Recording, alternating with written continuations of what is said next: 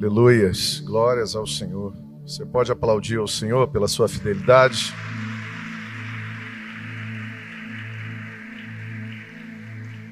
Seja muito bem-vindo, a paz de Jesus para você.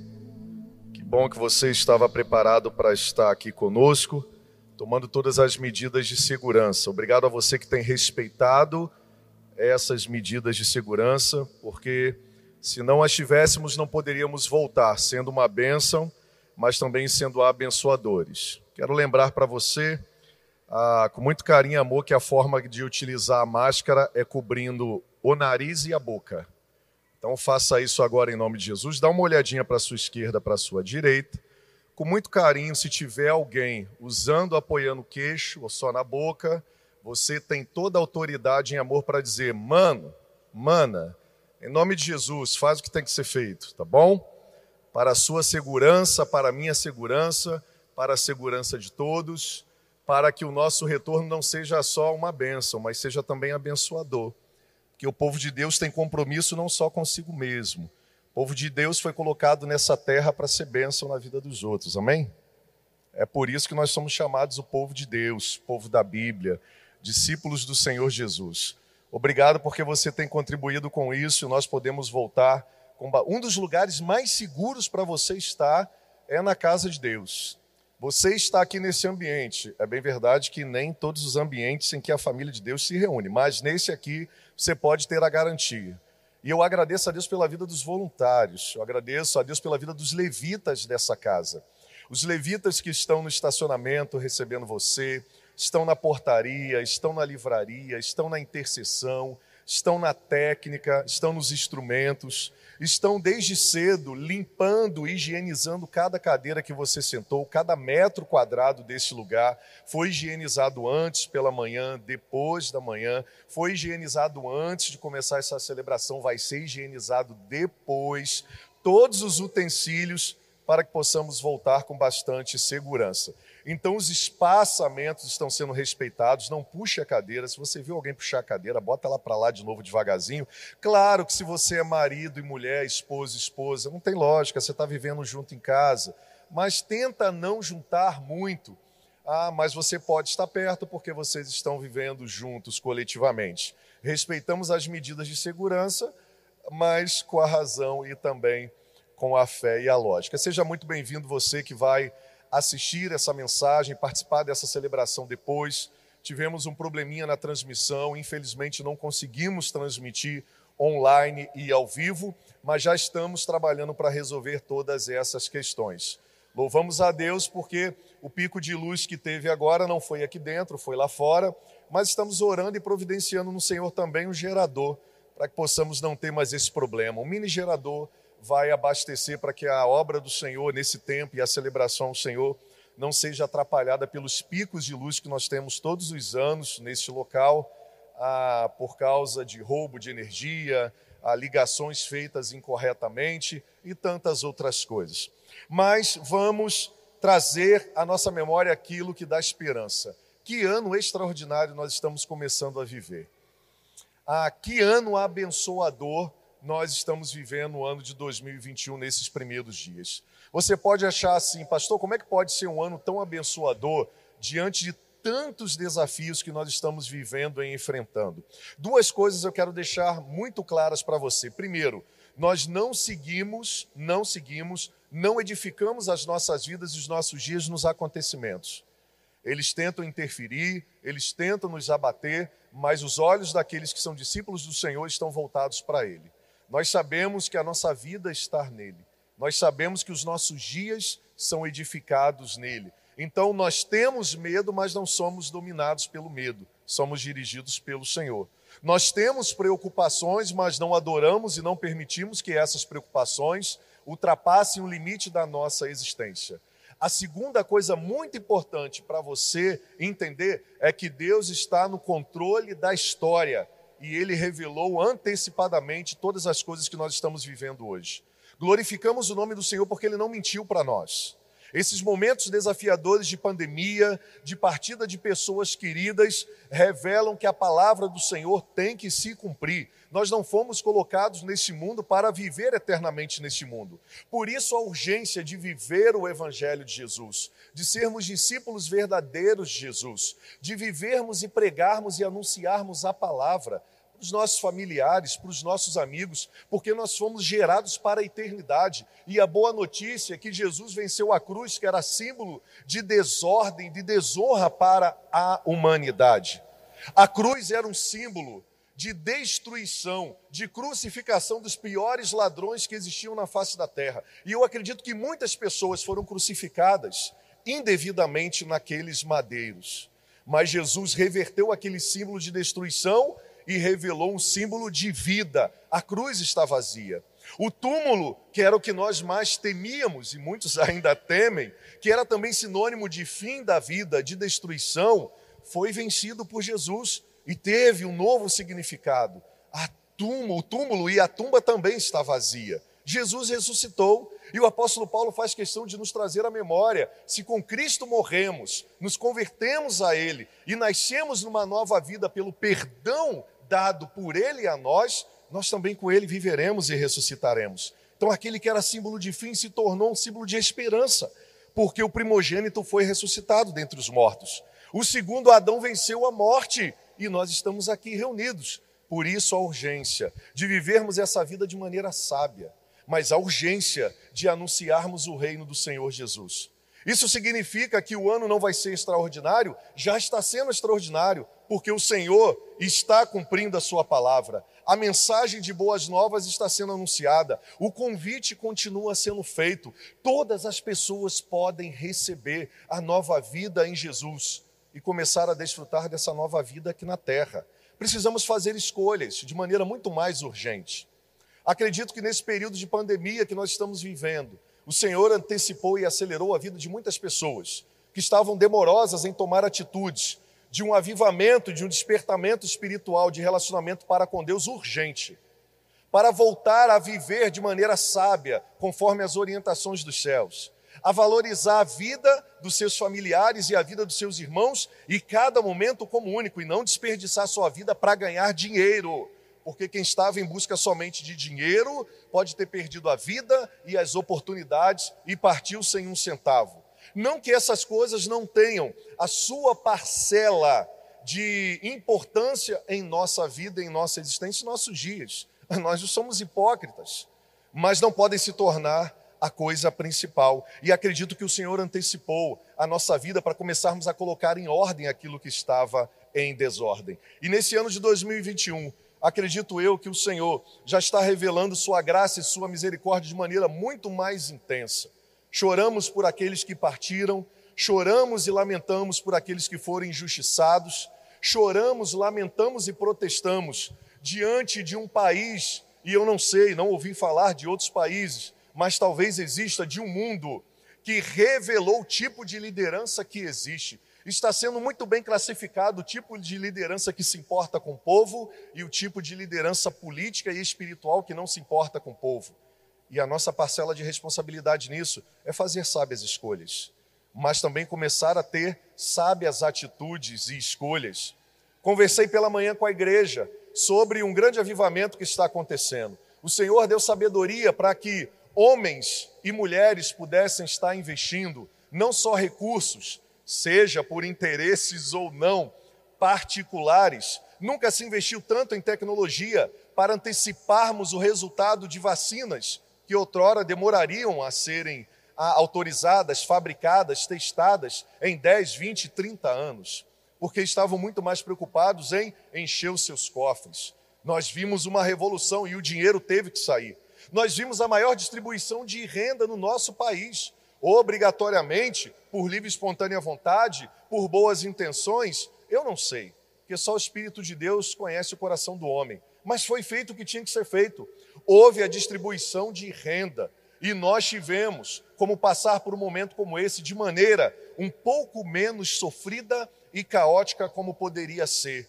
Mas não parou por aí. Hoje, se você acompanhou os noticiários, você percebeu que a Anvisa se reuniu, eliminou muitas das burocracias que existiam e aprovaram as duas vacinas que vão poder trazer novamente uma possibilidade não só de esperança a, neste momento, mas esperança para os próximos dias aqui na Terra.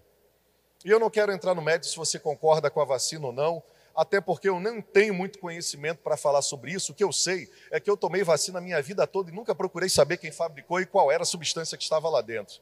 Eu sei que eu sobrevivi. Diante de todas elas, o Senhor guardou a minha vida e guardou a sua. Algumas nós temos as marcas em nossos braços, mas nós nunca procuramos saber de onde elas vieram.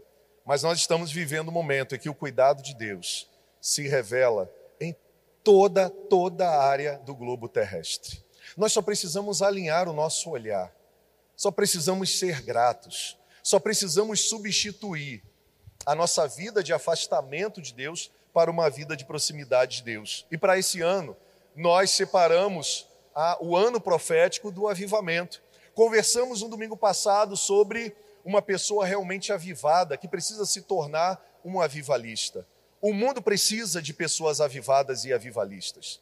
E avivamento não tem a ver com o derramamento do poder de Deus, da presença de Deus somente dos céus à terra. Avivamento tem a ver com compartilharmos, vivermos aquilo que Deus tem nos dado com outras pessoas. Avivamento não tem a ver somente quando o fogo desce. Avivamento não tem a ver quando há uma visitação muito especial do Espírito Santo de Deus sobre nós. E eu me lembro até hoje o dia que o Espírito Santo me visitou de maneira como nunca me visitou.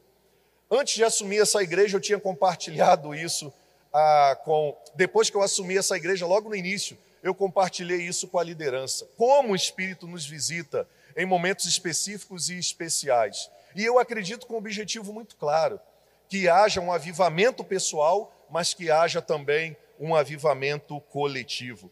Porque avivamento não é só quando Deus nos enche do seu poder, da sua presença, do seu espírito, do seu perdão, nos potencializa com seu Santo Espírito com poder e graça para sentirmos coisas que nunca sentimos, para falarmos coisas que outrora nunca falamos, para experimentarmos coisas que nunca tínhamos experimentado antes. Eu acredito de verdade, ao longo da história, ao olhar para as sagradas escrituras, que o avivamento acontece de verdade, não só quando o Senhor nos enche, mas quando nós nos esvaziamos de tudo aquilo que o Senhor tem nos enchido, para compartilhar com a humanidade, para espalhar como brasa sobre a humanidade aquilo que temos recebido. E nos esvaziamos para servir a humanidade, servir nossa família, servir as pessoas que estão ao nosso redor, servir nossa família espiritual e logo em seguida nós também, ah, juntamente com o esvaziamento, corremos novamente para a presença do Pai para sermos abastecidos e andarmos com o tanque cheio. Eu acredito que isso é avivamento. O avivamento tem a ver com uma intenção, com práticas que avivam o ser humano no seu relacionamento com Deus que alinham seu coração ao coração de Deus, que ama aquilo que Deus ama, que age como Deus agiu, que dá prioridade às coisas que Deus deu prioridade. E neste ano nós escolhemos como igreja. E se você está nos assistindo neste momento em sua casa, você que está nos visitando neste momento, passando férias, nós entendemos que estaremos vivendo o ano mais extraordinário das nossas vidas porque estaremos assumindo em amor o compromisso e a responsabilidade de um autoavivamento, mas também de um avivamento coletivo para compartilhar aquilo que temos recebido do Senhor. E hoje nós vamos trabalhar o tema marcas de um avivamento em minha vida. Ah, eu talvez ah, ao te perguntar isso, algumas pessoas podem responder que sim, outras que não, mas eu acredito no meu íntimo que todas as pessoas, até aquelas que outrora não possam reconhecer isso publicamente. Tenho desejo de viver isso que eu vou estar compartilhando com vocês agora. Seja bem-vindo ao ano do avivamento. O Senhor deseja deixar marcas na humanidade, assim como ele deixou marcas em nós. Ele deseja deixar marca em nós para que possamos viver e compartilhar essas marcas com a humanidade. A pergunta que nós fazemos neste momento é: que tipo de marcas estão sendo feitas na sua vida, nas suas emoções, na sua mente no seu corpo? Nós não vivemos sem marcas. Nós vivemos situações, circunstâncias e escolhas que nos deixam marcados. E essas marcas, muitas vezes, elas não trazem o benefício que a marca de Deus traz para nós. E quando eu digo nem sempre trazem, é porque nem sempre nós escolhemos viver as marcas que o Senhor deixou para com a humanidade. No ano do avivamento, nós precisamos começar a identificar os sinais dos céus no nosso meio, para que possamos nos realinhar aquilo que o Senhor está fazendo sobre a terra. Quero compartilhar com você o texto de Abacuque 3:2 e depois o texto de Efésios 4 de 10 a 32. Abacuque vivia no meio de um povo que também era desafiador como o nosso. Vivia desafios muito parecidos com o nosso. Onde existe ser humano, existem desafios parecidos e iguais. Sofrimento é sofrimento aqui na China. Injustiça é injustiça aqui na China. Corrupção é corrupção aqui e na China. Incredulidade é incredulidade aqui na China. Então perceba que, mesmo que tenhamos dimensões geográficas afastadas, culturas específicas, nós sabemos que onde existe ser humano, existem marcas da vida sobre a vida desses seres humanos. Mas Deus também decidiu deixar marcas sobre a humanidade. E essas marcas começam com o autoavivamento. E nós precisamos ter essas marcas do avivamento em nós, porque nós desejamos viver extraordinariamente. Nós desejamos ser úteis, nós desejamos ser bênção, nós desejamos ser importantes para a edificação de um mundo melhor. Abacuque 3:2, a palavra de Deus diz o seguinte: Aviva, ó Senhor, a tua obra no meio dos anos. Faze com que ela seja conhecida no meio dos anos. E na ira, lembra-te da tua misericórdia. O avivamento pessoal é uma busca constante daquele discípulo de Jesus ou daquele ser humano que tem sede de um relacionamento com Deus. Avivamento tem a ver com uma busca intencional de que o Senhor revele-se a nós, mas não só revele-se a nós, mas que também haja uma sede pessoal de continuarmos buscando ao Senhor que se revela a todo aquele que o busca. O texto de Efésios, no capítulo 10, onde o apóstolo Paulo traz uma carta linda à igreja de Éfeso, na Ásia Menor, que é muito atual e serve para mim para a sua vida, porque é uma carta viva, é a palavra de Deus. Ela revela algumas marcas, eu escolhi sete marcas de um avivamento pessoal que precisamos ter de cicatrizes que precisamos ter na nossa alma, no nosso corpo, em nossas emoções, para compartilharmos aquilo que desejamos ser para com o mundo. E aí eu pergunto a você, e você pode responder aí do seu lugarzinho mesmo. Você deseja ter uma vida pessoal transformada e abençoada? Levante sua mão. Não, eu desejo. Você também deseja. E por que que nós desejamos isso? Porque nós somos criados para isso. Você deseja agradar a Deus de verdade e honrar o seu chamado e a sua santa vocação nele? Levante a mão. Eu desejo. E por que, que nós temos esse desejo de maneira extraordinária? Porque fomos criados para isso. Você quer ser um instrumento nas mãos de Deus para abençoar a vida das pessoas? Você quer ter sabedoria e poder para mudar realidades na sua família e combater as injustiças que acontecem nessa terra? Levante a mão. Ah, eu também quero. Eu quero ser alguém ungido e abençoado para trazer ah, alívio e até evitar a dor, a injustiça e o sofrimento de muitas pessoas. Você deseja ser uma pessoa referência e da sua boca saia palavras de sabedoria para curar, para restaurar, para libertar, para edificar a vida de pessoas, de famílias, de amigos. Você gostaria de ser essa pessoa? Ah, eu gostaria de ser essa pessoa. Eu gostaria de ser essa pessoa. Mas ser essa pessoa nada tem a ver com perfeição. Ser essa pessoa tem a ver com a predisponibilidade de ser um avivado em Deus. Alguém que busca naquele que é a solução todas as respostas e providências, aquele que se submete aos processos de Deus para ser resposta para essa geração nesse tempo desafiador. Eu acredito que você deseja ser um vaso de avivamento no mundo. Eu acredito que você deseja ter as suas orações respondidas. E lá em 2 Crônicas 7,14, a palavra de Deus diz: quando ele vai se derramar sobre a face da terra, sobre a vida das famílias e sobre a vida das pessoas com as suas bênçãos.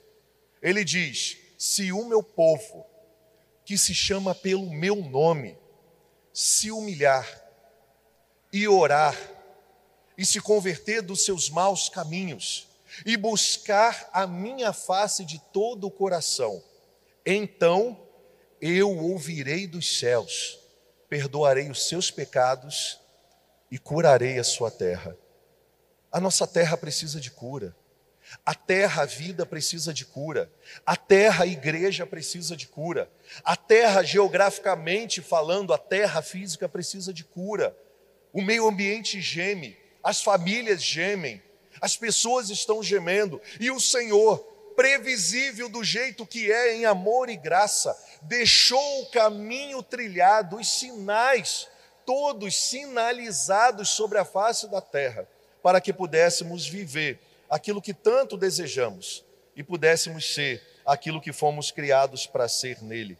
Você deseja ser útil para Deus e para os outros, ter poder e autoridade para transformar as realidades decaídas. Então nós precisamos dar ouvidos às marcas que Deus deseja que sejam vistas, experimentadas e compartilhadas em cada um de nós. Mas para tanto, nós precisamos tirar a barreira que nos atrapalha de sermos ouvidos por Deus, atendidos por Deus, transformados por Deus, edificados por Deus, empoderados por Deus, perdoados por Deus. Nós precisamos eliminar aquilo que atrapalha o nosso relacionamento com Deus, para que ocorra um verdadeiro avivamento e as marcas de Deus estejam sobre a nossa vida. Nós precisamos identificar os pecados que nos escravizam todos os dias da nossa jornada de vida. E quando nós falamos pecados, algumas pessoas se remetem somente, às vezes, aos pecados sexuais, aos pecados do corpo. Mas o Senhor também revela em Sua palavra que os pecados nas emoções destrutivas, os pecados nos pensamentos equivocados e distorcidos, também são barreiras, também são pecados que nos atrapalham, para que o verdadeiro avivar do Senhor esteja sobre a nossa vida, para que a verdadeira vida de Cristo flua em nós e através de nós. Nós precisamos ter coragem para identificar isso. Nós precisamos ter coragem para derramar isso diante de pessoas sérias, que vão nos ajudar a sermos libertos desses pecados. Porque senão, nós vamos desejar no máximo, no ano de 2021, voltar ao nosso antigo normal Quantas pessoas eu ouvi dizer, ah, eu quero tanto voltar ao normal. Não, eu não quero voltar ao normal. Eu quero voltar para o extraordinário de Deus. Depois dessa pandemia, diante de tantas perdas de pessoas queridas, diante de tanta injustiça, de tanta revelação do que há de pior, mas também no que há de melhor na humanidade, eu não quero mais que a humanidade volte a ser o que era. Eu quero que a humanidade aprenda. Eu quero que, assim como humanidade que sou, estejamos sendo aperfeiçoados no Senhor. Vamos ler o texto de Efésios 4, 10, 32 e vamos ver sete marcas que foram retiradas desse texto que precisamos ter, precisamos viver e precisamos compartilhar para que não haja mais empecilhos da revelação do grande poder, amor, graça de Deus em nós e através de nós para edificarmos um ano extraordinário, para que não sejamos mais aqueles que dormem, aqueles que não estão nem aí, religiosos, pessoas somente passando por este mundo sem deixar marcas que outrora receberam do Senhor. Capítulo 4 de Efésios, de 10 a 32, diz assim a palavra do Senhor. Capítulo 4 de Efésios, do versículo 10 ao versículo 32. O apóstolo Paulo afirma: aquele que desceu do céu é o mesmo que subiu acima dos céus. E com que propósito ele desceu dos céus e subiu acima dos céus? Com o propósito e o fim de encher todas as coisas. E ele designou alguns para apóstolos, outros para pastores, outros para evangelistas e outros para pastores e mestres, com o propósito e com a finalidade de prepararmos os santos para a obra do ministério, para que o corpo de Cristo, a família espiritual, seja edificada, até que todos, todos alcancemos e sejamos edificados e alcancemos a unidade da fé e do conhecimento no Filho de Deus. E cheguemos à maturidade, atingindo a medida da plenitude de Cristo. O propósito é que não sejamos mais como crianças, como crianças levados de um lado para o outro pelas ondas, nem jogados de cá para lá por todo vento de doutrina ou pela astúcia e esperteza de homens que induzem ao erro. Antes, seguindo a verdade em amor, cresçamos em tudo naquele que é a cabeça, Cristo Jesus. Dele, todo o corpo ajustado e unido, pelo auxílio de todas as juntas, cresce, edifica-se a si mesmo em amor, na medida em que cada parte realiza a sua função. Que o Espírito Santo de Deus tenha total liberdade na sua mente e na minha mente, em seu coração e em meu coração, em meu corpo e em seu corpo, para que não haja impedimento nenhum que as verdades que ele revelar, e somente as verdades dele, esteja sobre a sua vida. E você se comprometa em guardar a palavra de Deus até que ela frutifique. E o mais rápido possível você saia daqui fazendo a sua parte, frutificando a palavra ao qual você recebeu nessa noite. Você deseja isso? Amém. Glória a Deus. Marcas do avivamento em minha vida. O avivamento começa quando o servo do Senhor encara com honestidade o seu pecado e aquilo que lhe atrapalha. Uma mudança radical na sua vida pessoal acontece. Uma mudança radical que é percebida por todas as pessoas, a começar por aquelas pessoas mais próximas, a sua família, esposa, esposo, pais, filhos. Com honestidade, ele entende e ela entende que é alguém limitado, mas não se prende mais ou não se atrapalha mais, sendo cheio das coisas que o separam de Deus e o separam de ser uma verdadeira pessoa avivada. O apóstolo Paulo nos traz a memória que o Senhor desceu dos céus, subiu aos céus e vai voltar, Maranata, está muito mais perto do que antes, com o propósito de nos encher por tudo aquilo que foi esvaziado pelo pecado. Acredito eu que quando o apóstolo Paulo fala que Jesus veio nos encher novamente de toda a plenitude de Cristo, ele está vindo agora completar a obra que foi interrompida pelo pecado original em Gênesis, onde os nossos primeiros pais, Adão e Eva e a primeira humanidade, foi exatamente esvaziada de tudo que o Senhor tinha revelado a eles e se encheram de tudo aquilo que o Senhor disse que não era para eles se encher. Exatamente o contexto que nós estamos vivendo hoje pessoas se esvaziando de Deus e se enchendo daquilo que é destrutivo, perverso e maldoso. E com isso todo mundo sofre. A família sofre, o casamento sofre, o relacionamento entre pais e filhos sofrem, o relacionamento entre autoridades políticas e povo e vice-versa sofrem. Os relacionamentos entre autoridades espirituais e o povo na direção e na condução do reino de Deus sofrem. Por quê? Porque foi estabelecido um caos. Nós somos esvaziados da plenitude de Cristo que é o próprio Deus, e fomos sendo enchidos pelas sugestões da carne, representado ali na pessoa da serpente. Paramos de dar ouvidos ao Senhor e começamos a dar ouvidos a vozes estranhas. Isso nos trouxe consequências desastrosas que vivemos até hoje. Nós precisamos começar agora mesmo a nos arrependermos e nos voltarmos para o Senhor. Colocar toda a nossa confiança em Deus, pois somente Ele pode nos tornar pessoas santas. É necessário, é correto afirmar que não há nada mais importante na nossa vida do que o nosso relacionamento com Deus, o nosso Pai. Nós desejamos ser um meio de vivificação espiritual nessa terra. Nós desejamos ser um exemplo bondoso de amor e de sabedoria para as nossas famílias e pessoas, mas é impossível disso acontecer se não for através de uma rendição completa ao Senhor.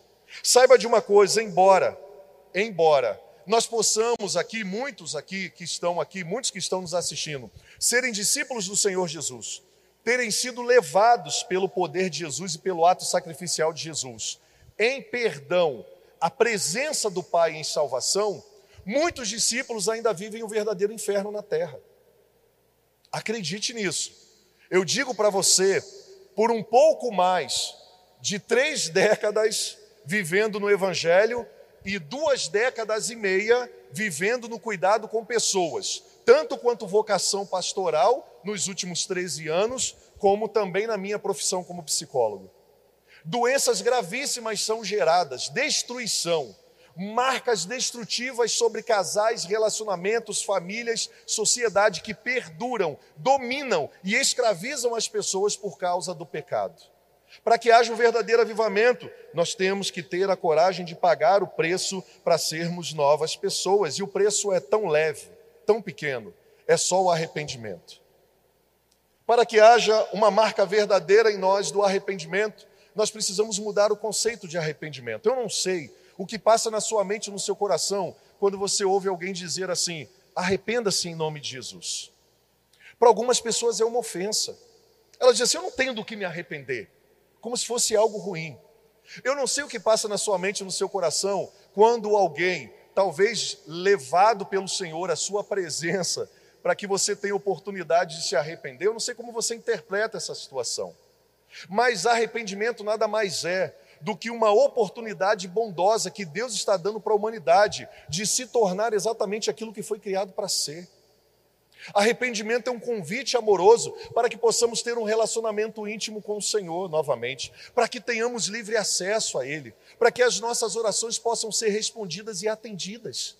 Arrependimento é um caminho que o Senhor colocou, uma escolha e uma decisão para que pudéssemos ganhar a vida que Jesus conquistou para nós na cruz do Calvário, mais ainda, a vida que ele conquistou após vencer a cruz e o sepulcro e a morte.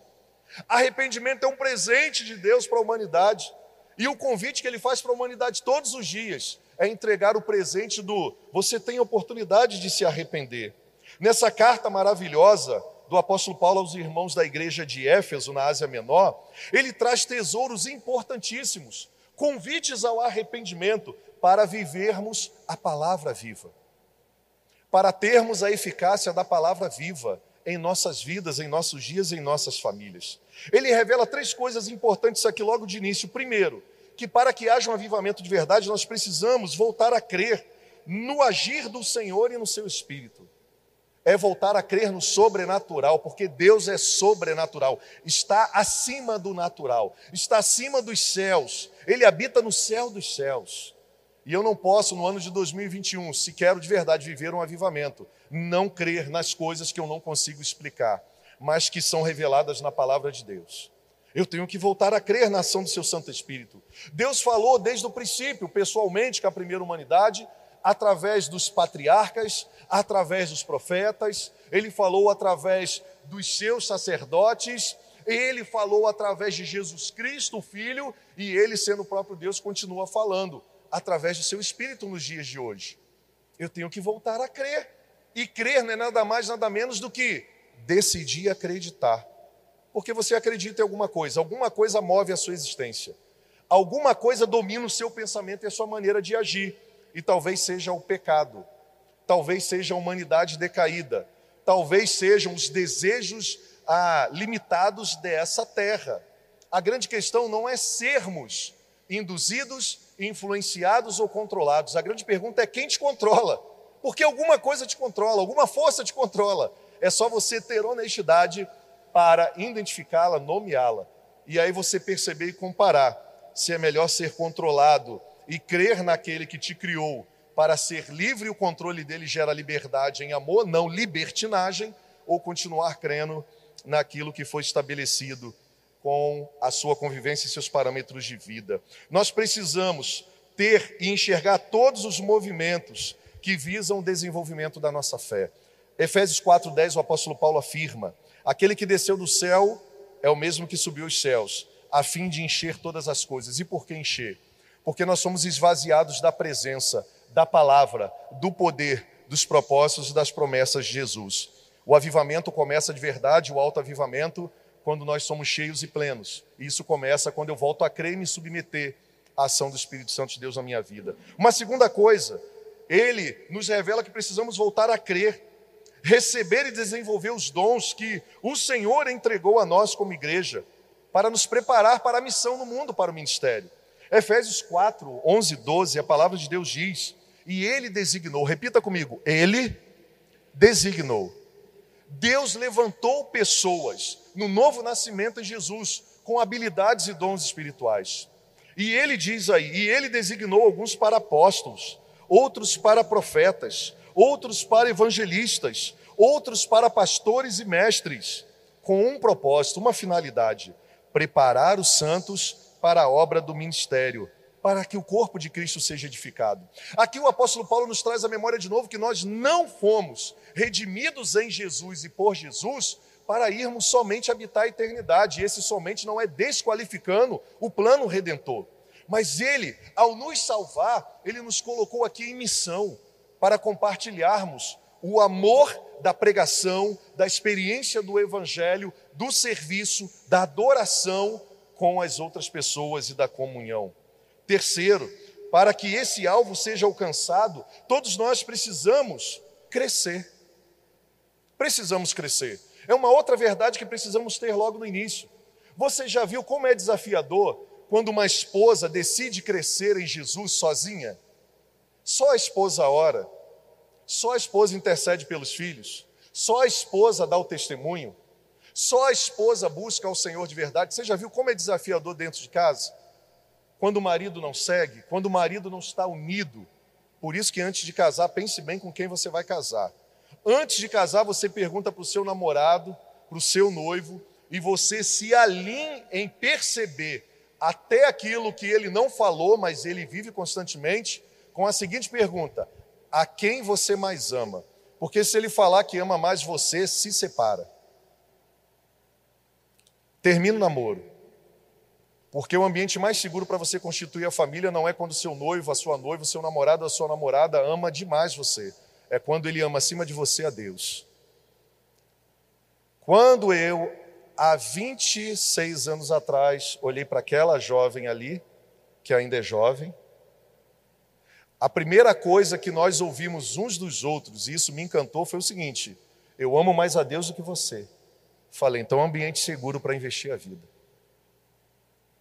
Eu amo mais a Deus do que você, porque a minha garantia de plena satisfação a garantia de constituição de um lar de verdade estava linkado no quanto ela amava de verdade o Senhor. Porque quem ama revela, se submete, cuida, segue, imita o exemplo de Jesus. E foi lindo viver isso. Nós precisamos voltar a ter esse nível de amor e paixão. Por quê? Porque nós tínhamos um propósito juntos: amar ao Senhor, servir ao Senhor. Eu nunca imaginei na vida que eu ia me tornar um missionário pastor. Ela disse que orava por isso. Eu não orei, tá vendo? Bem feito. Ela orava por isso, eu não orei. E ela viu todas as orações dela respondidas em mim. Você já percebeu como a unidade da fé é importante no corpo de Cristo? Até para a constituição do casamento que começa no namoro. Então nós precisamos ter como alvo nosso crescimento em unidade e em fé mirando o nosso alvo na plenitude de Cristo em nós. O que, que significa isso? Jesus sendo formado em nós todos os dias. Por quê? Porque Jesus deseja nos encher.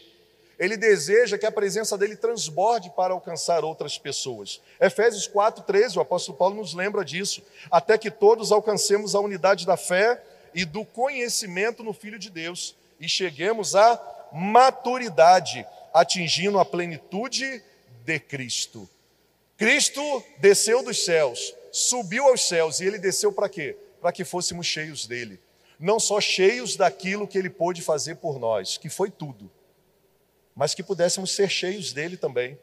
Lembra quando ele soprou o Espírito Santo sobre os discípulos? Sejam cheios. E o que, que aconteceu logo depois com os discípulos? Começaram a curar aleijado, enfermo, restaurar famílias, cego vendo, a palavra anunciada, cadeias sendo quebradas, sabe por quê? Porque eles foram cheios. E eles voltaram cantando, se alegrando, falando com o Senhor: Senhor, em teu nome coisas extraordinárias acontecem. Por quê? Porque estavam vivendo em um propósito único.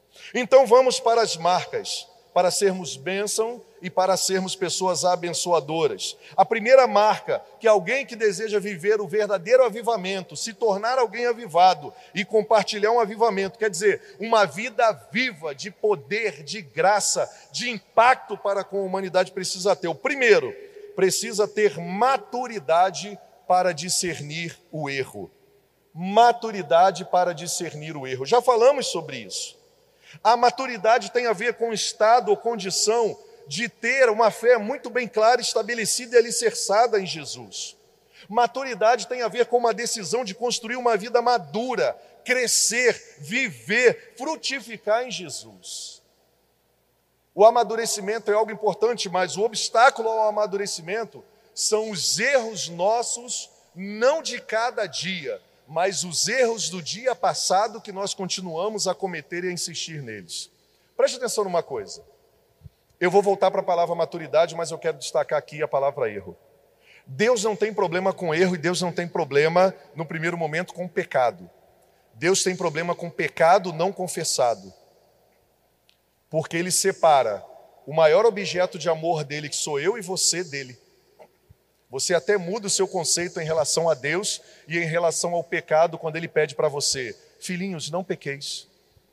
Sabe por que ele fala isso? Não é porque ele espera que você seja uma pessoa perfeita. Ele espera que você não seja separado dele. Porque ele deseja viver um relacionamento eterno de amor com você. E eu acredito que para Deus é um sofrimento profundo pensar que algum filho gerado, pensado, colocado nesse mundo, ou uma filha, possa viver eternamente por livre escolha, afastado de tudo que ele é e de tudo que ele planejou para ele. Dá para você entender a cabeça de um pai? Em Jesus nós entendemos. Pastor, como é que o senhor consegue chegar a essa conclusão? Ué, porque eu estou vendo em Jesus, na palavra dele, no relacionamento que eu tenho com ele. E você também pode ver. Esses erros e esses pecados são a causa da falta de maturidade. Então Deus não tem problema com pecado, Ele solucionou o problema do pecado em Jesus. Jesus tem poder para perdoar pecados. Sabe qual é o grande problema? É que eu vivo pecando hoje o pecado que eu cometi ontem, aí eu vivo na prática pecaminosa. Eu alimento ele. E sabe o que, que ele faz? Ele me reduz a menino e a menina inconstante, levado por todo o vento de problemas.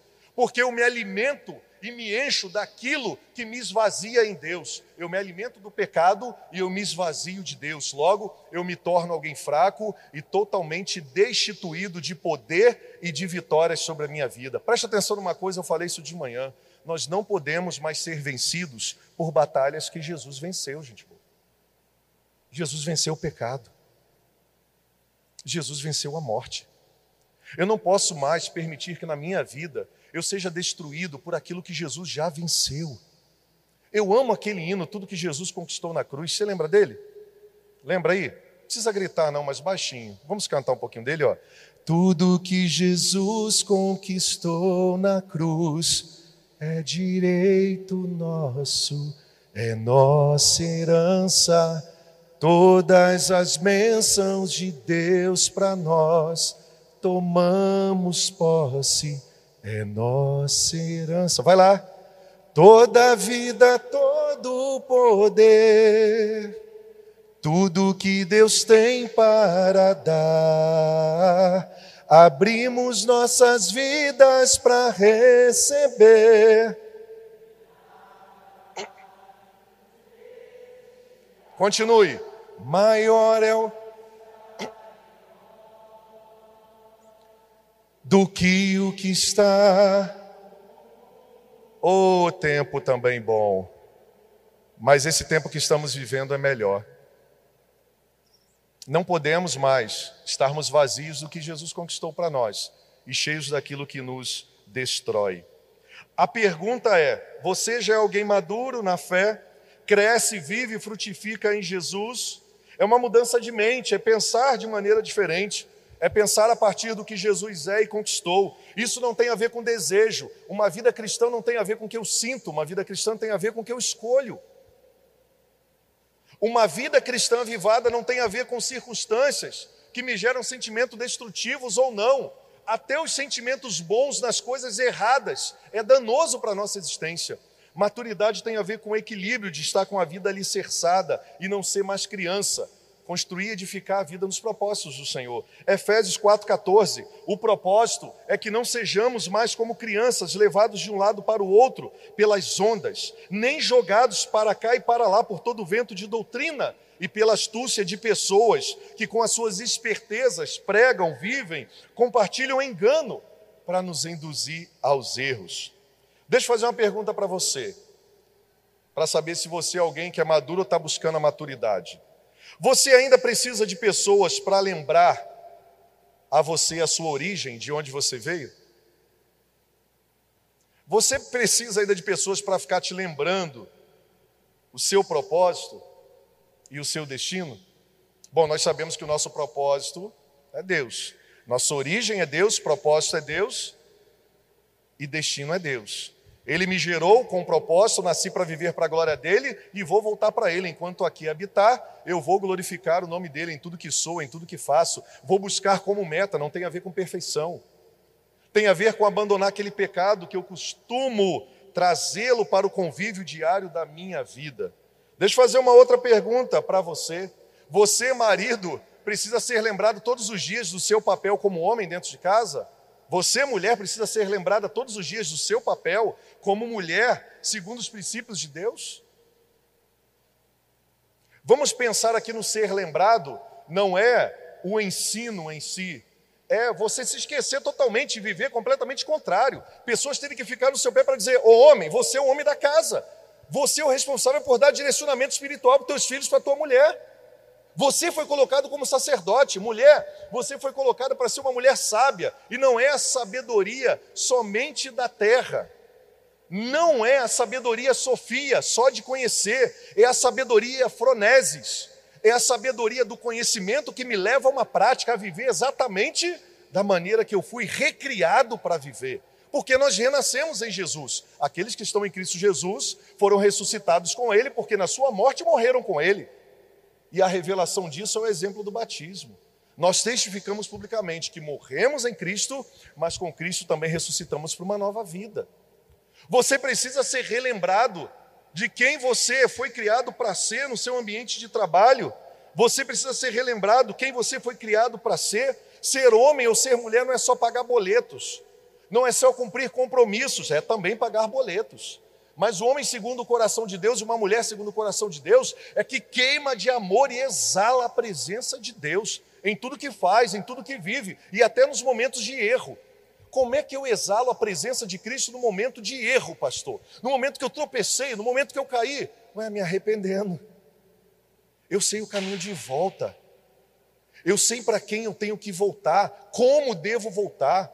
Eu não vivo mais como um menino mimado, eu tenho propósito ficar chateadinho, se afastar de todo mundo, ficar para baixo, colocar a culpa e transferir a culpa para pessoas.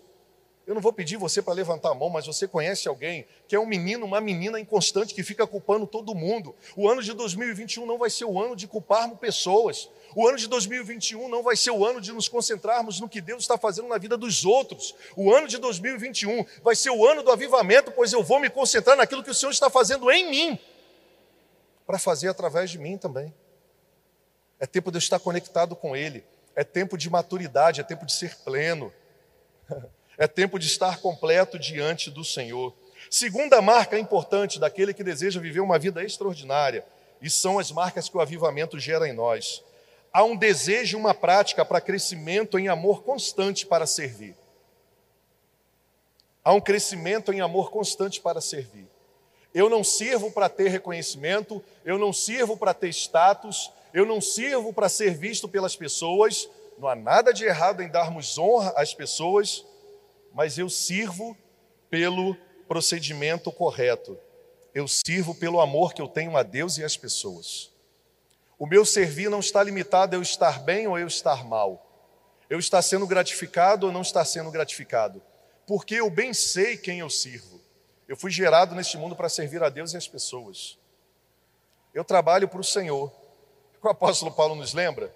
Ele diz assim em 1 Coríntios: quer comais, quer bebais, quer façais qualquer outra coisa, fazei tudo para. Quer comais, quer bebais, quer façais qualquer outra coisa. Eu vou ficar com qualquer outra coisa. Fui pesquisar no hebraico, no grego e no latim o que, que significa qualquer coisa. Sabe o que, que significa? Qualquer coisa. Qualquer coisa significa qualquer coisa. Façais qualquer outra coisa. Qualquer outra coisa. Eu já alcancei? Não, não alcancei ainda. Mas eu busco como meta. Eu tenho uma referência. Eu não fico mais perdido. O meu amor me leva a entender que eu fui criado para a glória de Deus e para a honra dos meus irmãos. Efésios 4, 15 a 16, a palavra de Deus diz o seguinte: Antes, seguindo a verdade em amor, cresçamos em tudo naquele que é a cabeça, Cristo Jesus. Dele, todo o corpo ajustado e unido pelo auxílio de todas as juntas cresce, edifica-se a si mesmo em amor, na medida em que cada um realiza a sua parte, realiza a sua função na terra e no reino de Deus. Sabe por que, que o mundo ainda continua um mundo pior? Porque você não está vivendo em amor a sua parte. Desculpa aí, pode ficar chateado e não voltar mais. Porque alguém avivado de verdade substitui a reclamação e o protesto só de palavras e edifica em palavras e em ações um novo tempo, um novo mundo. Eu detesto engenheiro de obra pronta. Conhece engenheiro de obra pronta? Me perdoe os engenheiros, é, é uma forma de dizer, vocês têm um papel extraordinário, mas é um dito popular. Qual é o engenheiro de obra pronta? É aquele que chega depois colocando culpa e está trazendo um monte de ideias mas não meteu a mão em nada, não pagou o preço em nada. Quando eu digo pela manhã que nós estamos vivendo um avivamento no meio de quem é crente e quem não é crente, é porque pela primeira vez eu vi artistas, porque eu estava para ver aqueles artistas meio caviar, que quer que o Brasil se torne uma ditadura, mas que vive nos Estados Unidos, na Europa, se mobilizarem e dizerem: olha só, nós gostamos de ver, aí teve um que fez isso, né? Nós gostamos de ver o auditório cheio, os ginásios lotados com os nossos fãs mas os nossos fãs estão morrendo lá no Amazonas sem oxigênio. Que tal a gente agora servir aqueles que nos enriqueceram esse tempo todo? E aí começou a marcar um monte de artista, eu gostei demais disso. Começou a marcar um monte de artista. E eu acredito que alguns artistas ficaram brabos. E segundo a mídia, eu não sei se é verdade, mas eu só estou comentando o caso, disse que ficaria impossibilitado de ajudar. Ah, conversa para boi dormir, conversa fiada são os engenheiros de obras prontas. São os psicólogos sem serem psicólogos diário. Todo mundo tem uma palavra para consertar a vida dos outros, mas não conserta a sua própria. Já reparou isso? Ah, eu acho que eu vou ser psicólogo, pastor. Por quê? Não, porque eu dou muitos conselhos às pessoas. Quem disse para você que psicólogo foi gerado na ciência para dar conselho aos outros? Mas percebe a mentalidade? Crescimento em amor para servir é eu entender o meu propósito nesse mundo que vai glorificar a Deus e vai edificar e abençoar a vida das pessoas e vai fazer desse mundo um mundo melhor. Amanhã você tem oportunidade, amanhã não. Hoje você tem oportunidade ao sair daqui, daqui a alguns minutos, e ser a resposta daquilo que você mais condena. Porque a igreja é chamada para ser a resposta daquilo que ela mais condena no mundo. Você sabia disso? A igreja é chamada para ser a resposta daquilo que ela mais condena no mundo. Mas eu vou além, não é só a igreja, não todos os seres humanos. Porque você já reparou que quem não é crente, não é cristão, começa a falar: Ué, cadê os crentes? Eu pergunto: Ué, cadê você? Eu estou fazendo a minha parte, cadê a sua? Me mostra aí tuas mãos. O povo gosta também, na hora do sufoco, de ficar perturbando. Mas o que, que você já fez? Você que fala da miséria na terra, você já foi alguém avivado e compartilhou alguma coisa para acabar com a miséria na terra? Ou teu dinheiro todo mês só vai para utilização própria? Nesse momento inicial, em que não foi distribuída a parte da ajuda assistencial para as pessoas, o que, que você fez? Aqui nessa igreja nós mobilizamos pessoas, sabe para quê? Para providenciar ofertas de mensagens para as pessoas que estavam necessitadas. E para minha surpresa foi extraordinário. Dezenas, eu acho que centenas, porque não chega ao meu conhecimento, ajudaram as pessoas até que saísse ajuda assistencial. Nós precisamos falar menos e fazer mais. Um verdadeiro avivado e avivada fala menos e age mais. E quando fala, fala para mobilizar pessoas, para atender às demandas e necessidades reais da humanidade. Essa é a marca de um avivamento que não pode faltar em nós: crescimento em amor para servir.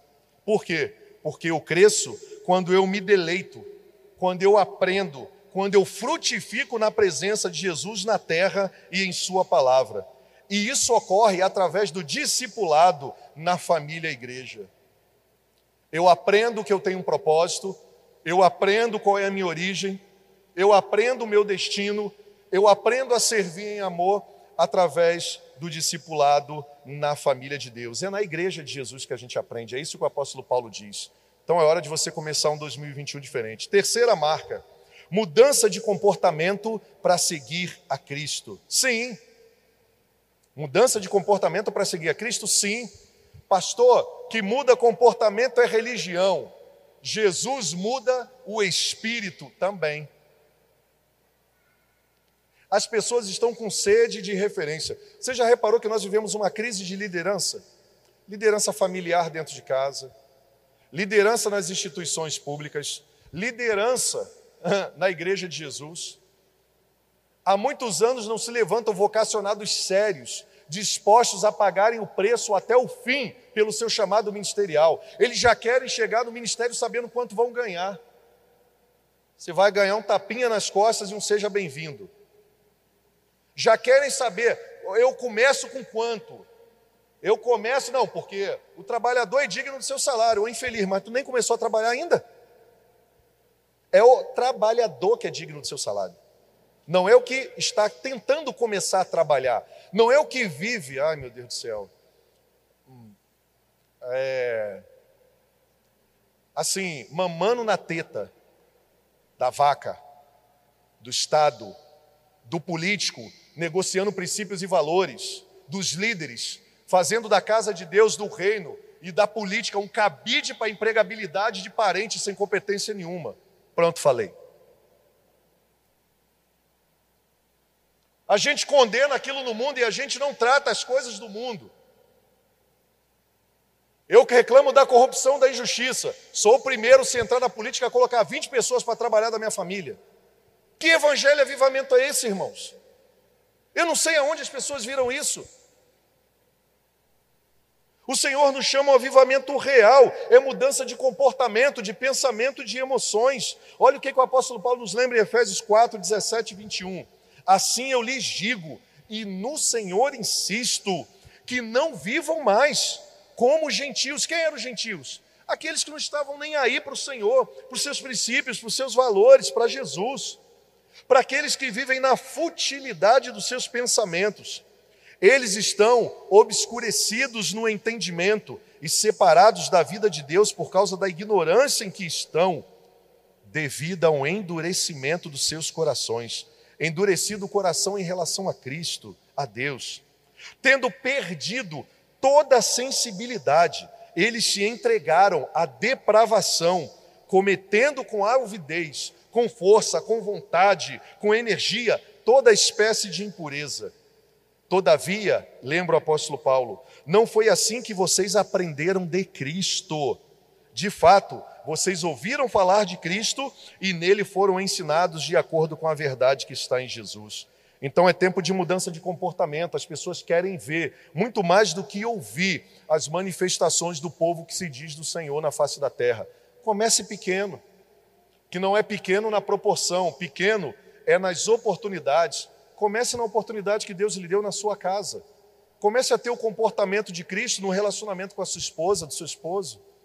Comece a ser parecido com Jesus no relacionamento na educação dos filhos. Comece com seu funcionário, com seu patrão. Comece com seus amigos da faculdade, da escola. Que tal? Eles não podem morrer sem Jesus. Porque morrer eles vão. Eu vou morrer, você vai morrer. A gente não pode morrer sem Jesus. Eles não podem partir sem descobrir o verdadeiro propósito e amor de Jesus por eles, que foi revelado o amor de Deus. Quarto, Quarta marca do verdadeiro avivamento: testemunho evidente de nova vida. Testemunho evidente. O que é isso? É frutificação. É ser intencional no testemunho dizer: realmente eu era dessa forma. Hoje Jesus Cristo me deu poder e graça para eu estar seguindo seus passos. Efésios 4, 22 e 24. Quanto à antiga maneira de viver, vocês foram ensinados a despir-se do velho homem. A maneira que eu vivia, eu tenho que abandonar. Eu tenho que deixar essa roupa lá rasgada, tacar fogo nela. Essa velha maneira de viver do velho homem que se corrompe por desejos enganosos a serem renovados na sua maneira de pensar e revertices do novo homem, criado para ser semelhante a Deus em justiça e santidade provenientes da verdade. Olha o que, que o apóstolo Paulo fala. Abandone a velha vestimenta. O que, que significa isso? O velho homem. Antes de eu conhecer a Cristo, antes de eu conhecer a Sua palavra. Mas tem pessoas que param aí. O mais importante da vida não é só parar de pecar, não é só parar de fazer a coisa errada, é começar a fazer a coisa certa.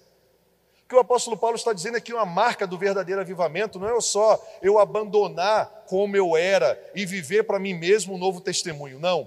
É eu me tornar o novo homem e viver as coisas de Deus para ter um testemunho intencional para com as pessoas que vivem ao meu lado, porque elas querem ver materializado em mim e em você as marcas de Jesus.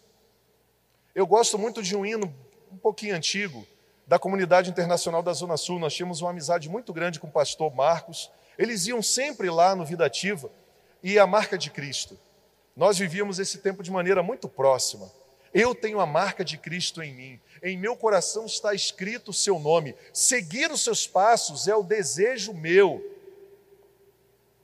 Ah, que coisa linda. Esse é o desejo daquele que de verdade deseja testemunhar as evidências da nova vida em Jesus. E isso é uma marca a, de uma pessoa avivada e de um avivamento. Está no nível da frutificação. Eu entendo que eu não alcancei uma nova vida só para ser alguém melhor, para ser alguém correto, mas para ser uma bênção para os outros. Porque Jesus não fez de mim uma pessoa melhor para ser melhor do que os outros. Jesus fez de mim uma pessoa nova para ser melhor para os outros. Quinta marca: comportamentos e temperamentos diferentes da sociedade. Essa é outra marca que precisamos receber do Senhor. Ele disponibilizou para nós e precisamos compartilhar com o mundo. Temperamento tem a ver com a característica de como nós respondemos à vida e às circunstâncias da vida. Um comportamento e um temperamento diferente, alinhado ao de Jesus, não é algo que acontece por acaso, é algo que deve ser buscado.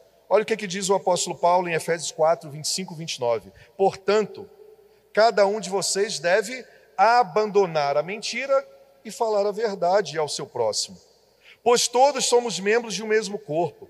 Quando vocês ficarem irados, não pequem, apaziguem a sua ira antes do sol se ponha, e não deis lugar ao diabo. O que furtava, não furte mais, antes, trabalhe, fazendo algo útil com as mãos para que tenham que repartir com as pessoas que estiverem em necessidade. E também nenhuma palavra torpe saia da boca de vocês, mas apenas a que for útil para edificar os outros conforme a necessidade, para que conceda graça aos que a ouvem. Percebe como o comportamento e temperamento é diferente? A palavra de Deus ela é tão real, ela é tão amorosa e graciosa, que ela diz assim: ó, quando vocês se irarem, não pequem significa que nós vamos ter que aprender a lidar com a ira. E como é que ele diz que a gente não peca quando a gente se ira? É quando a gente vai buscar, quando possível, quando o dano não for maior, nos reivincularmos com as pessoas em amor. E amor não tem a ver com sentimento. Porque senão Jesus não falaria para nós amarmos os nossos inimigos. Amor tem a ver com tratamento honroso e respeitoso, para que eu não me torne parecido com o meu algoz. Percebe como nós precisamos de um avivamento? Como nós precisamos que a visita e a permanência do Espírito Santo mude a nossa maneira de viver, de enxergar as coisas. Ah, mas amar não é sentir? Claro que não. Se você vive pelo que você sente, você é escravo de paixões. Paixão é fogo que arde. Paixão leva à insanidade. Os maiores erros e atrocidades que a humanidade cometeu foram por causa de paixões. O Senhor nos batizou com amor ágape. O Senhor nos batizou com o amor dos céus. É uma escolha, é um estilo de vida, é um lugar, é um ambiente para permanecermos, porque a palavra de Deus diz que Deus é amor.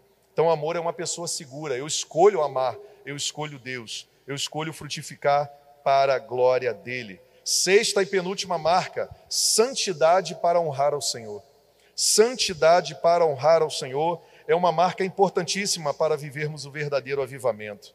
Significa intencionalmente eu viver a regeneração em Jesus para viver para Deus e para a sua glória. Sabe qual é o grande problema da nossa existência? É que nós também interpretamos santidade como perfeição. Deus não espera que você seja perfeito. Santidade é um atributo concedido pelo próprio Deus a nós em Jesus Cristo. Santidade significa a revelação do grande amor de Deus, quando nos reconciliou em Cristo Jesus, perdoando os nossos pecados e o nosso passado, para restabelecer uma nova identidade na nossa vida. de filhos reconciliados em Deus. Por isso, algumas pessoas conceituam santidade como pessoas que entendem que foram separadas para Deus. Eu sei o propósito para o qual fui criado, para glorificar a Deus. Eu fui separado para o Senhor. Eu fui separado para viver eternamente com Ele. Eu fui separado para glorificar o nome dEle nessa terra. Então, a minha empresa, aquilo que eu construo, aquilo que eu edifico, a minha família, o meu casamento, os meus recursos, os meus diplomas, tudo que eu conquistei, não tem um fim em mim mesmo. O fim é tudo foi separado comigo para trazer glórias a Deus. E aí a minha profissão é para a glória de Deus, significa que eu vivo em santidade na minha profissão. O que eu faço, eu faço com justiça, com amor, com lealdade, ajudando os necessitados. A minha empresa e o relacionamento com ela, com o mundo, glorifica o nome do Senhor, porque eu fui separado para a glória de Deus e tudo que eu conquistei deve evidenciar isso. Não tem a ver com perfeição, tem a ver com propósito. Santidade não tem a ver com perfeição. Santidade não tem a ver com o que eu deixo de fazer. Santidade tem a ver com propósito e aquilo que eu decido ser e fazer a partir da minha nova identidade em Jesus. O Senhor nos chama a santidade, porque sem santificação ninguém verá Deus. Efésios 4:30, o apóstolo Paulo nos relembra: não entristeçam o Espírito Santo de Deus com a qual vocês foram selados pelo próprio Deus para o dia da redenção. Não dá para vivermos um avivamento e vivermos uma nova realidade sem santidade. Tudo que o Senhor deveria fazer e poderia fazer por nós, Ele fez. Foi tudo que nós não poderíamos fazer. Nos reconciliar pelo seu sangue, pelo seu sacrifício, a uma paternidade e filiação em Deus. Sétima e última marca. O verdadeiro avivamento gera em nós e transborda através de nós emoções pessoais saudáveis com nós mesmos e com o nosso próximo. O avivamento, a dependência e a aproximação de um relacionamento íntimo com Deus gera emoções saudáveis. Jesus tem poder para curar tudo. Tudo foi denominado nessa terra, tudo tem um nome. E a palavra de Deus diz que Deus deu a Jesus o nome que está acima de todo nome. Então está acima de todo conceito, de todo nome. Mas você já parou para pensar que existem coisas que Deus permite que eu e você tomemos a iniciativa e a atitude de abandoná-las, de rejeitá-las? A Bíblia está cheio desses exemplos. Cheia desses exemplos. E por que que ele faz isso? Porque Deus, como Pai, deseja o nosso crescimento. E viver um avivamento significa crescer. Crescer na fé, na espiritualidade, crescer nas emoções, que é a espiritualidade, crescer no cuidado do corpo, que é a santidade, e também é uma realidade que revela o avivamento. Até os alimentos que eu como têm a ver com a maneira que eu me relaciono com o meu corpo. Palavra de Deus em Efésios 4, 31, 32, o apóstolo, o apóstolo Paulo reafirma isso. Tem coisas que nós vamos precisar abandonar e nos livrarmos. Mas Deus não poderia fazer isso, pastor. Ele não poderia fazer assim, ó, sai. Mas por que, que ele não faz?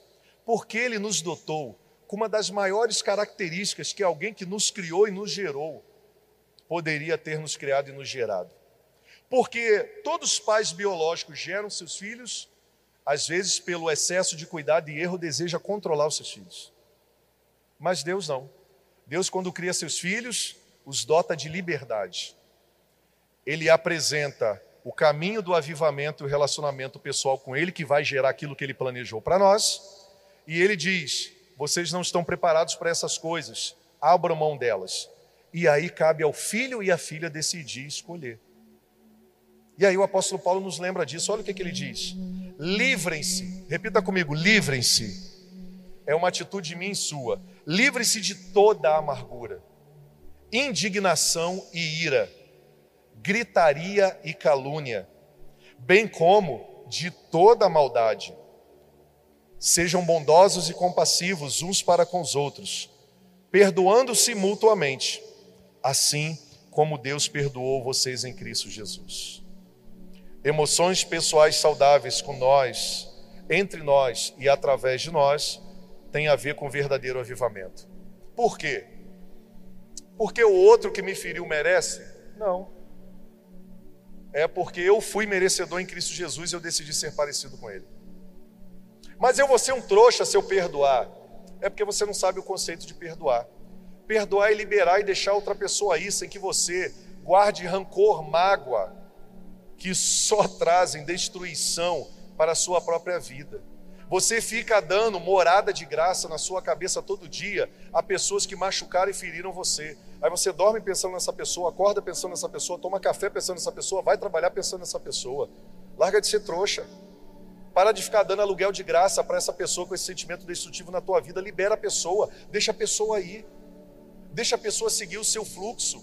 Comece a encher a sua mente, não daquilo que você perdeu de Deus, ou que você acha que você perdeu em Deus, mas se encha daquilo que de verdade Deus conquistou para você. Ele te encheu de capacidade de perdoar. Comece orando pela pessoa. Comece entregando ela a Deus. Mas não é para ter uma vitória com sabor de mel, não. Porque nós vimos no que que dá, né? Vitória com sabor de mel, né?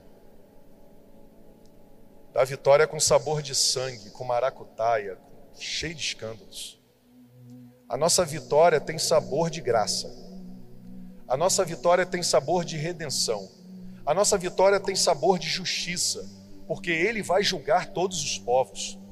A nossa vitória tem a ver que nos tornamos aquilo que fomos chamados para ser e vamos viver exatamente o que fomos chamados para ser em Jesus. E em todos os momentos que tentarem nos tirar do foco, através da injustiça, da violência, da ignorância, nós não vamos ser bobos, nós vamos ser discípulos de Jesus. Nós não vamos ser otários, nós vamos ser rendidos a Jesus e ao seu poder. Nós não seremos mais fantoches da desgraça, do pecado, das mentiras, falácias e sentimentos destrutivos. Nós seremos dirigidos pelo Espírito Santo de Deus. Você deseja isso? É tempo de mudança, é tempo de crescimento, é tempo de testemunho, é tempo de um comportamento novo, é tempo de santidade, é tempo de cura Efésios 4,15: Antes, seguindo a verdade em amor, cresçamos em tudo naquele que é a cabeça, Cristo Jesus. O convite é para sermos parecidos com Jesus. Jesus doou essa possibilidade. Se você deseja isso, você deseja o avivamento. Você precisa escolher pelo avivamento todos os dias. A sua família, em nome de Jesus, em 2021 vai ser uma família abençoada e avivada. Seus filhos terão prazer e amor pela palavra de Deus porque verão isso em você. Seus filhos amarão a igreja de Jesus e se voluntariarão a consertar todos os erros cometidos por aqueles que tentaram destruir a igreja, por aqueles que tentaram destruir a igreja sem saber que estavam destruindo a igreja por ignorância, e por aqueles perversos cara de pau que estavam militando mesmo infiltrados na igreja de Jesus. Seus filhos serão assim, amém? Você deseja isso? Até você que não tem filho, estou liberando sobre a sua vida uma palavra profética da parte do Senhor. Você vai ser edificador de muros. Você, jovem, você, mulher, vai ser uma restauradora da palavra de sabedoria. Você vai entregar os seus ouvidos e vai treinar ouvidos e palavras de sabedoria para as mulheres que estão perdidas, carentes, sendo massacradas e usadas. Você, em nome de Jesus, vai dar a direção que é Jesus Cristo para a vida delas nesse ano de 2021. Você quer isso? Que você receba a partir da sua fé, da sua disponibilidade de crer e aceitar isso você vai viver, você vai desfrutar e você vai frutificar para a glória de Deus. Vamos orar? Você pode se colocar de pé?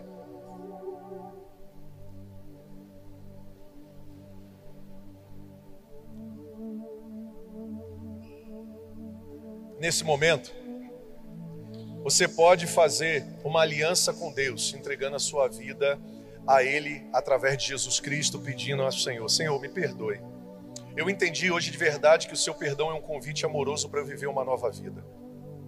Você pode começar o ano de 2021 testemunhando da sua nova vida em Jesus, pedindo o seu batismo. Em março, nós vamos ter os batismos aqui na igreja, de todas as pessoas do ano passado e das pessoas que estão se decidindo pelo batismo esse ano. Você pode fazer isso também.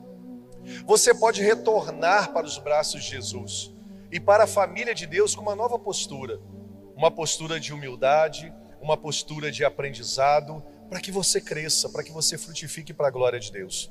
Todas essas decisões você pode tomar agora. no seu íntimo, você pode orar ao Senhor, conversar com Ele do seu jeito, dizer: Senhor, me recebe, Senhor, me perdoe, Senhor, eu vou testemunhar do Senhor, Senhor, eu quero voltar a viver no trilho da tua jornada, ter um relacionamento muito pessoal contigo. Ah, Senhor, eu quero realmente frutificar na minha família espiritual, seja aqui ou seja em outro lugar que você escolher. Pouco me importa onde você vai estar, que você esteja na presença do Senhor e frutifique para a glória dele.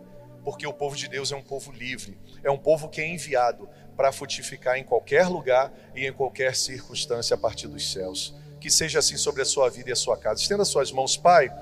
Nós abençoamos o teu povo em teu nome, Senhor.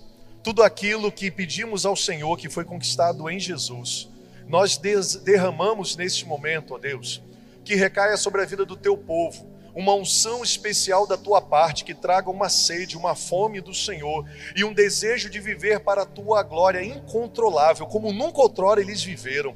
Ao sair daqui, o coração esteja em chamas, Pai. Ao acordarem amanhã, que o coração esteja em chamas para orar, para ler a tua palavra, para compartilhar com sabedoria a nova vida recebida em Jesus, para colocar em prática os novos planos de aproximação com o Senhor e para o Senhor, novos planos de conquista, de crescimento, de maturidade. Senhor, proteja cada revelação do Senhor nessa noite, que seja guardada nas mentes e nos corações, que sejam aperfeiçoadas na meditação diária. E que sejam compartilhadas com a família, com os amigos, ó Deus, com a sociedade, com as pessoas mais próximas e distantes, através das suas mãos, mãos que são estendidas para abençoar, para trazer justiça, para reconciliar o homem, a mulher, o jovem, o adolescente adolescente, o ancião, a criança contigo, Pai.